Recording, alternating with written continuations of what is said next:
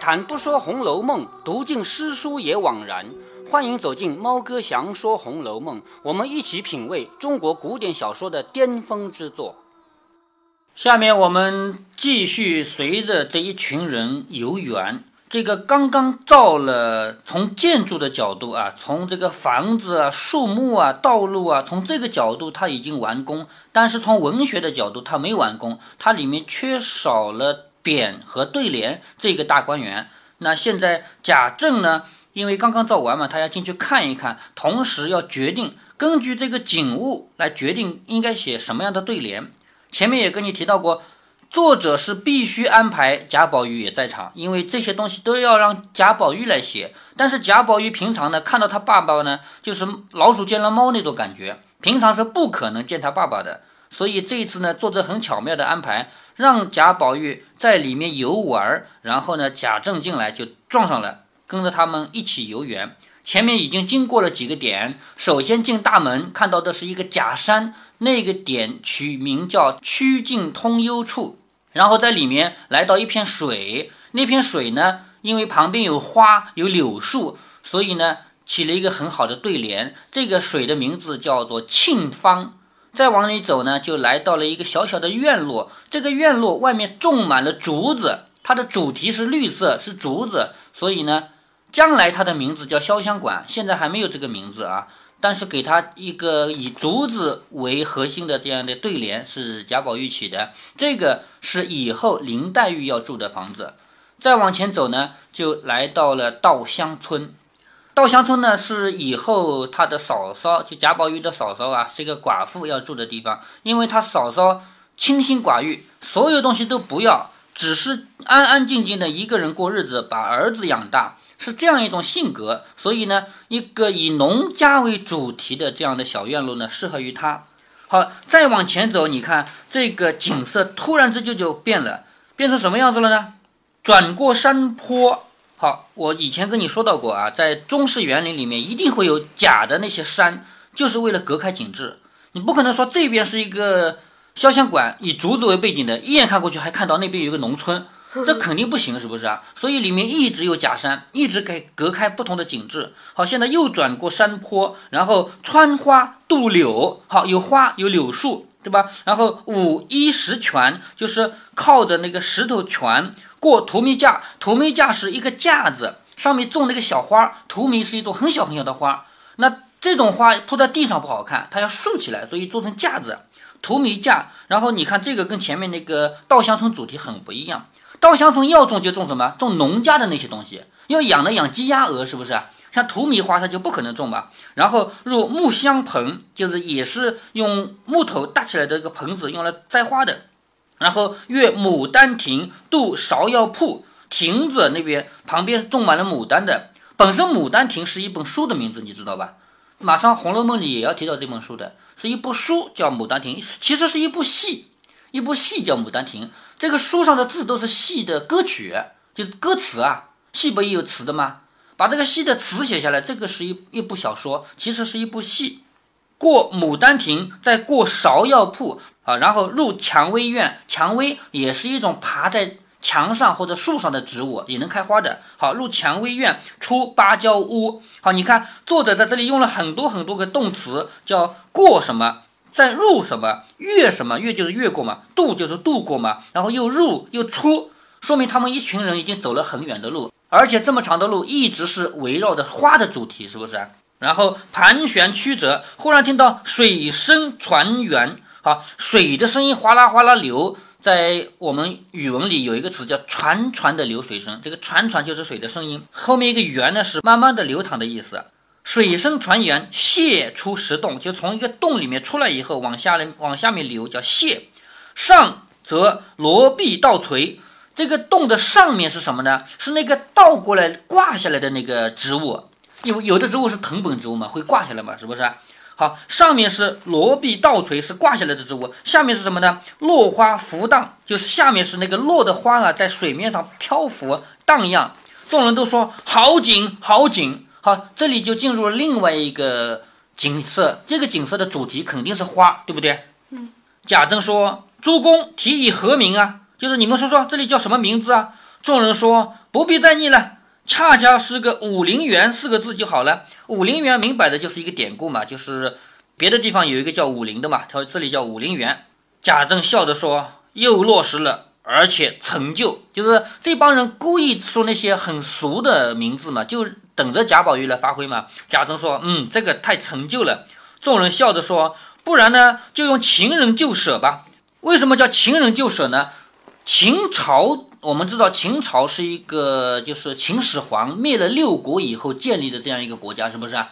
从灭六国开始，一直到秦朝后来成立，这个国家一直是动荡不安的，对不对？”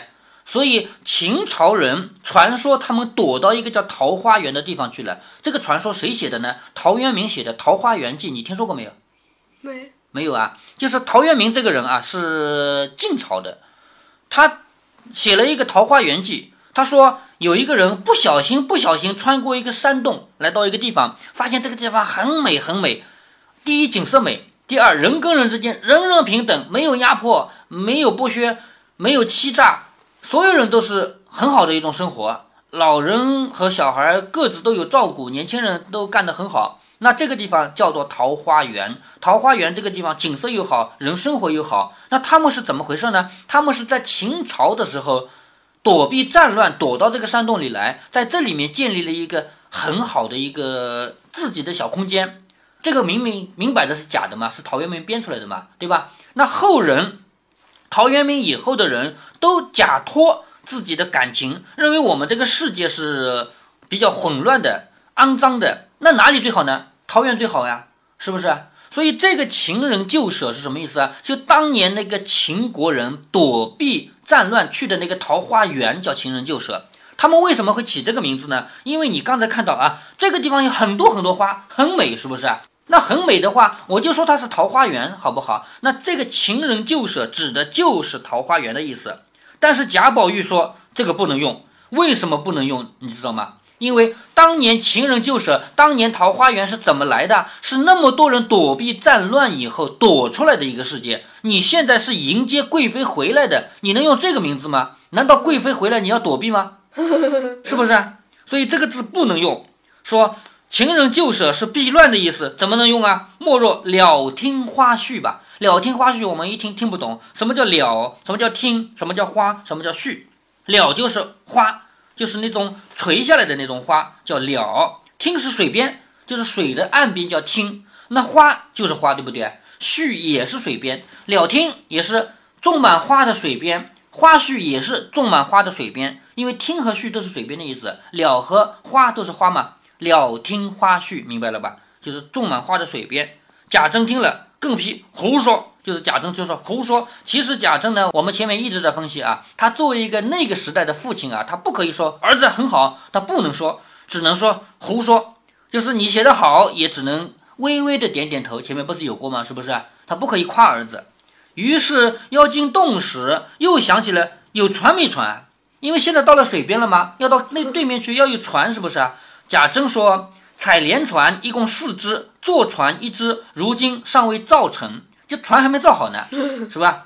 贾政笑着说：“可惜不能进去了。”贾政说：“从山上盘道也可以进去，就是除了坐船从水面上过去以外，可以从山上的那个盘道啊，就弯弯曲曲的路啊，也能进去。”说着，在前面导引大家攀藤抚树而去，就是从这个上面走过去呢。是没有平坦的路给你走的，是要用手扶着旁边的那藤啊、树啊才能走过去。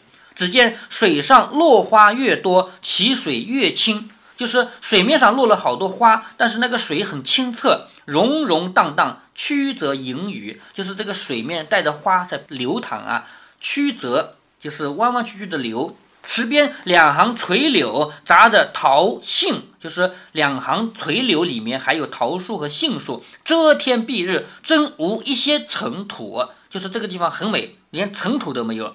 忽见柳荫中又露出一个折弹珠板蓝桥来，就是一个弯弯曲曲的那种桥，不是直的桥。我们直的桥是走过去最快，但是弯弯曲曲的桥景色最美，是不是？好，折带珠板蓝桥什么呢？就是旁边的栏杆是红颜色的，珠是红颜色，珠板蓝桥。渡过桥去，就是过了那个桥啊，朱路可通，就是很多很多路就通了。便见一所清凉瓦舍，一色水磨墙砖，好，这个房子就出来了。清凉的瓦舍就是用瓦盖的屋子嘛。一色水磨墙砖，前面讲到过啊，用水磨出来的那个砖头。青瓦花朵，就是上面的瓦是青瓦，旁边的瓦边上是那个花的那个瓦当。大主山所封之脉，皆穿墙而过，什么意思啊？就是那个山不是假山吗？假山看起来就跟那个墙是穿过去一样，其实你其实是后来造墙的时候。造的跟假山完全交集在一起，是不是那种感觉？贾珍说：“此处这所房子无味的很，就是这个房子没感觉。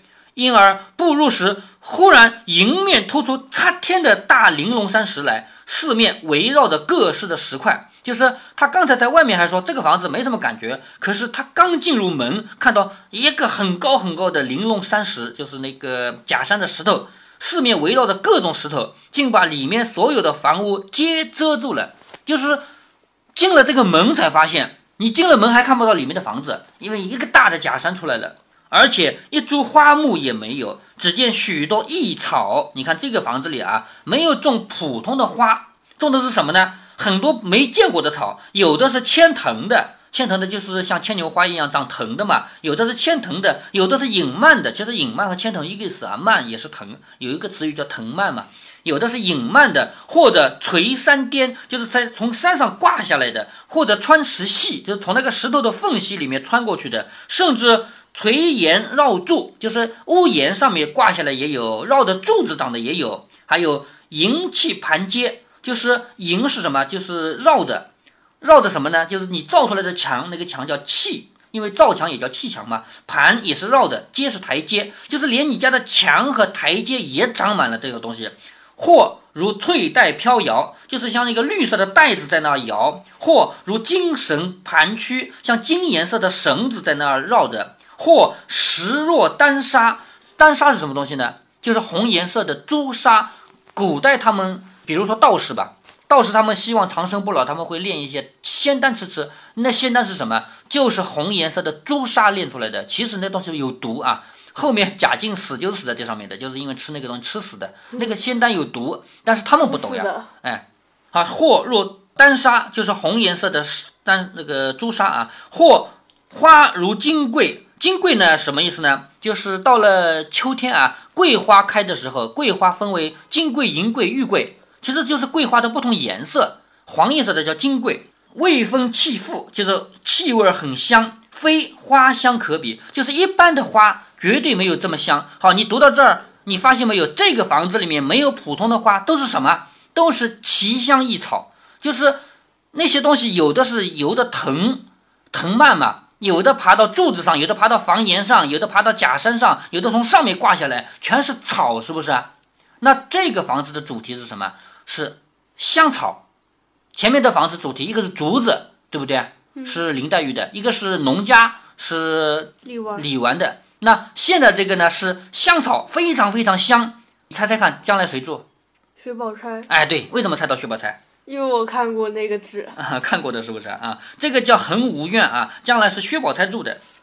贾政不禁笑道：“有趣，只是不大认识。就是这个地方很好，可惜我不大认识这些草。”对不对？有的人说是霹雳藤萝，霹雳藤萝这个古代这些花啊什么的名字啊，有有些花名字到现在说出来我也不懂啊，因为这些东西离我们生活太远。就是有的人说是霹雳藤萝，贾珍说霹雳藤萝不得如此异香，就是如果是霹雳藤萝的话，没有这么香。宝玉说果然不是，就你看啊，贾宝玉在这里就说话了，不是这些之中有的是霹雳。有的时候藤萝霹雳，那香的是什么呢？是杜若横无那一种，大约是陈兰；这一种大约是青葛；那一种是金灯草；这一种是玉露藤。红的自然是紫云，绿的一定是青芷。你看贾宝玉一通说，这个我们一个都没听说过，是不是嗯，不光我们没听说过，在场的所有人，包括贾政，包括那些亲客都没听说过。为什么？因为他们只读四书五经。知道吗？以前不是考试只考四书五经吗？所以他们只读四书五经。前面我就跟你说过，贾宝玉是不喜欢读书的，但是你不能笼统的说他不喜欢读书，他不喜欢读那个死板的要我背了去考试的书，他喜欢读一些拓宽知识面的书。所以贾宝玉到了这个地方，这些草他都认识，说明他是读别的书的。他说。那个是杜若横无啊，那个是层兰啊，这一种是葛青啊，那一种是金灯草啊，这一种是玉露藤啊，红的嘛是紫云啊，绿的嘛是青芷啊。那想来《离骚》《文选》等书上所有的异草，也有的叫做什么霍纳江檀，这个名字啊也很难读啊。霍纳江檀也有的叫做什么轮祖子将的。还有石帆、水松、浮柳等，又有什么叫绿移的？还有什么叫丹椒、五米、风莲？如今年生岁改，年就是年和岁是一个意思啊，就是一年一年过去。那年生岁改就是时间长了，人不能识，故皆象形定名，渐渐的就换差了。什么意思呢？就是过了这么多年以后，大家都不认识，于是就瞎说八道了，也是有的。未及说完，贾政喝道：“谁问你了？就是刚才我们又没问你这些花叫什么，这些草叫什么，是不是啊？你这么一通说，说了几十种不同的草出来了，是不是啊？谁问你了？那为什么贾政要发火呢？两大原因。第一个原因是，这种时候不是你开口的时候，你在这里是最小的，我是你老爸，这边这么多客人在场，你没有说话的资格，让你说你就说，不让你说你不能说话，这是一个原因。”第二个原因呢更重要，因为贾政希望这个儿子是读四书五经的，可是明摆着他读的不是四书五经，是不是？他这这么多草他都认识，说明他读的不是四书五经呀。所以贾政就非常生气，就喝道：“谁问你了？”唬得宝玉倒退，不敢再说。贾政因见两边都是操守游廊，前面介绍过什么叫操守游廊，就是不从院子中间走，从两边围着这个墙有那个走廊，那叫操守游廊。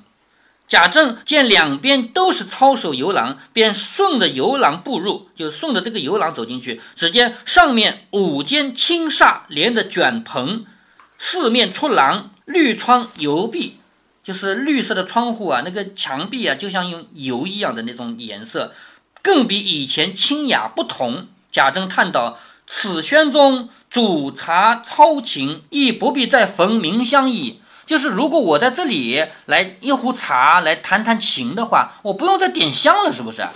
以往还要点一支香的吧？这里不用点了，就有香味了嘛？此诏已出意外，诸公必有佳作，新题以言其额。什么意思呢？就这个地方造的这么让我意外啊！你们一定是有好的诗词了吧？方不负此，就是你们一定有好的诗词，才不会辜负这里的这个景色。众人笑着说。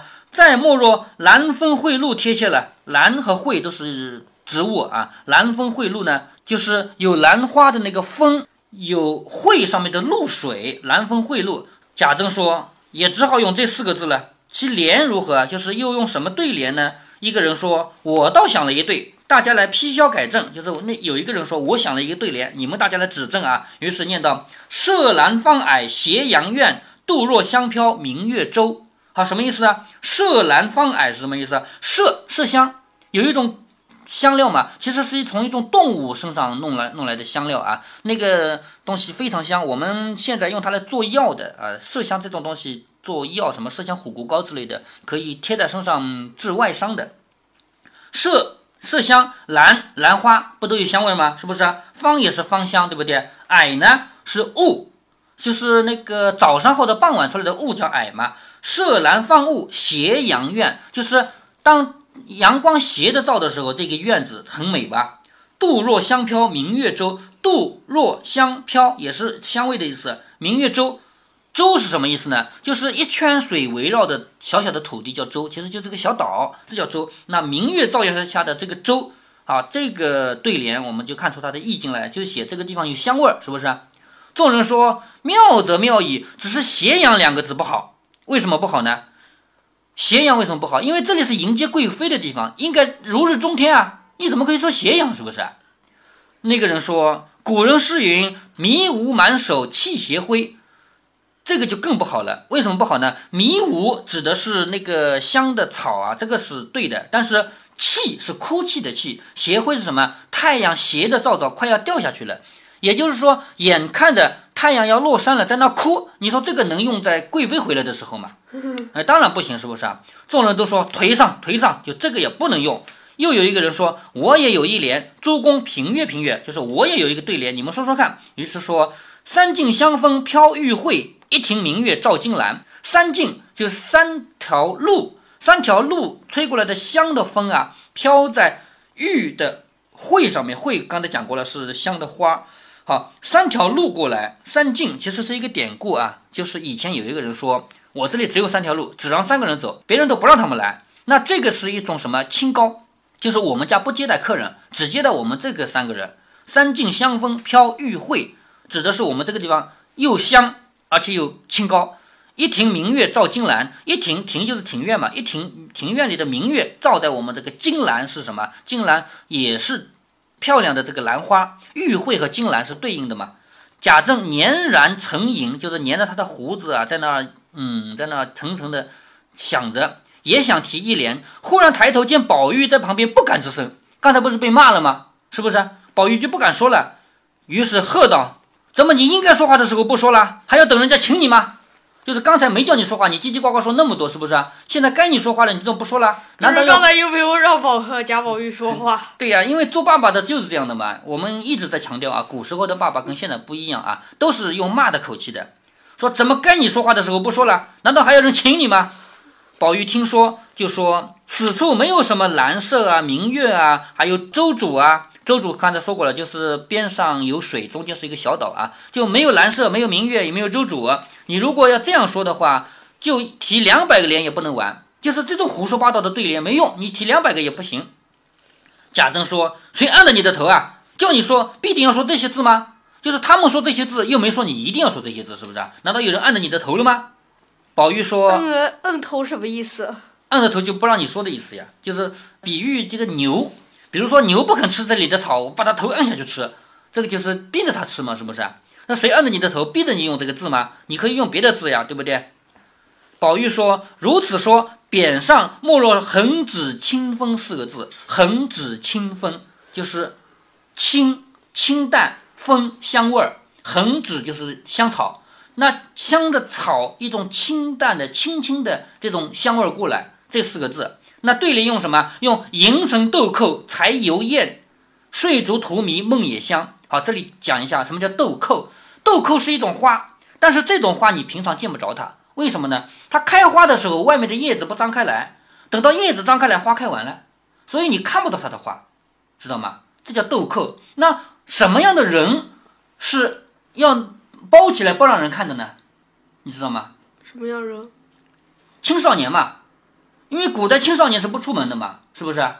所以豆蔻一般来说都是指青少年，像你这个年龄就是豆蔻年华，你再长一长，再到十五六岁，更是豆蔻年华。因为我们现代人啊，从十三四岁、十五六岁这个年龄都一直在发育，突然之间就长大，就就在这几年里突然长大的嘛。这个年龄的人都叫豆蔻年华。好，现在迎成豆蔻才游艳，就是迎是什么？吟诗作对，就是。我写一首诗，写一个对联，这都叫吟。吟成豆蔻，豆蔻这里表面上指的是花，其实指的是青少年，对不对？才才华，才华依然很足。上联就是这个意思。我们这个里面有花，有香味儿，但是我们这里面有青春，明白吗？好，下联睡足荼蘼梦也香，在这里睡觉一直睡足了，睡醒了，睡到自然醒了。那那个荼蘼前面讲过那种小花啊，荼蘼在旁边。那个花，因为它很小，所以一般人自比荼蘼，就是你是牡丹花，我是荼蘼花，知道吗？因为牡丹花这么大的嘛，荼蘼花就是一定点大嘛，一般人都自比荼蘼，所以睡足了以后，我荼蘼做梦还是香的，因为这里整个都是香味啊，是不是？我做梦当然也是香的呀。贾政笑着说：“这是套的‘书成蕉叶闻犹绿，不足为奇’，就是贾政就说他儿子，你这个。”对联啊，不怎么奇怪，因为前面已经有人说过“书成蕉叶文犹绿”了。书，这我怎么不用骂的方式？嗯，对，没有用骂的方式啊。书是什么呢？书就是写字，写成了什么？写成了那个芭蕉的叶子那个样子。书写到那个上面，文章还是绿的。你说文章有颜色吗？没有，对不对啊？也就是这个古人已经有这个典故，你照着他这个写，不足为奇。那众人说李太白，李太白知道吗？知道李白啊，李白的凤凰台之作全套黄鹤楼，只要套的妙，就是李白那总是个大诗人嘛，对不对？李白写了一个凤凰台，那你要仔细说他，你要说他抄了黄鹤楼呢，但是他抄的好呀，是不是？他就用这种方式来表扬贾宝玉，是不是？贾宝玉抄的好呀。如今细品起来，方才这一联竟比“书成蕉叶”更觉悠闲活泼，就比前面那个“书成蕉叶”那一句话更好。是书成之句，竟是套此而来，好拍马屁了啊！说前人写的“书成蕉叶”，可能是抄了贾宝玉的呢？你说是不是啊？当然不是，是不是？贾政说：“岂有此理！”就是这帮人就是瞎拍马屁嘛，是不是？贾政就笑着说：“岂有此理！”好。恒芜苑到此游览结束。这个将来是薛宝钗住的地方，因为薛宝钗这个人热情，是吧？他热到什么程度？他热到和尚给他开了一个方子叫冷香丸嘛，是不是？热过头了，是不是？所以他将来住的一定是这个充满了花、充满了香、充满了热的这个恒芜苑。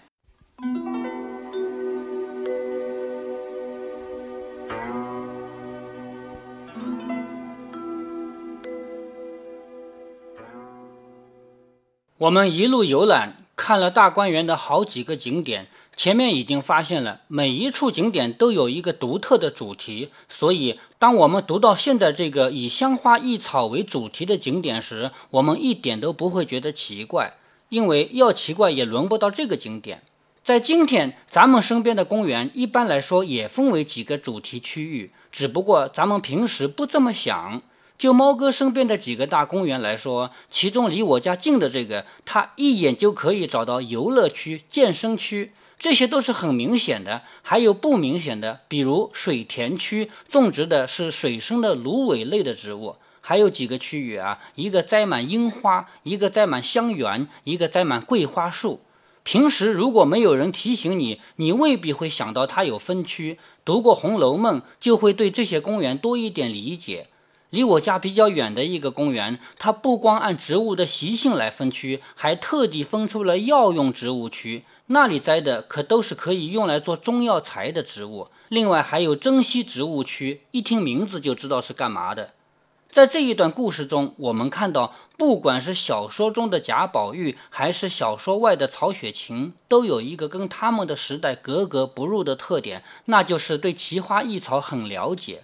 在我们整个传统社会，万般皆下品，唯有读书高。而且读书真正高的，也只是读四书五经。没有谁觉得《楚辞》和《离骚》这些书有什么读的必要。在这种情况下，起码曹雪芹是读得很熟的，因为他对这些花草了如指掌，而且他把他笔下的贾宝玉也写成了这样的形象。书里的贾宝玉是个叛逆者，书外的曹雪芹也是个叛逆者。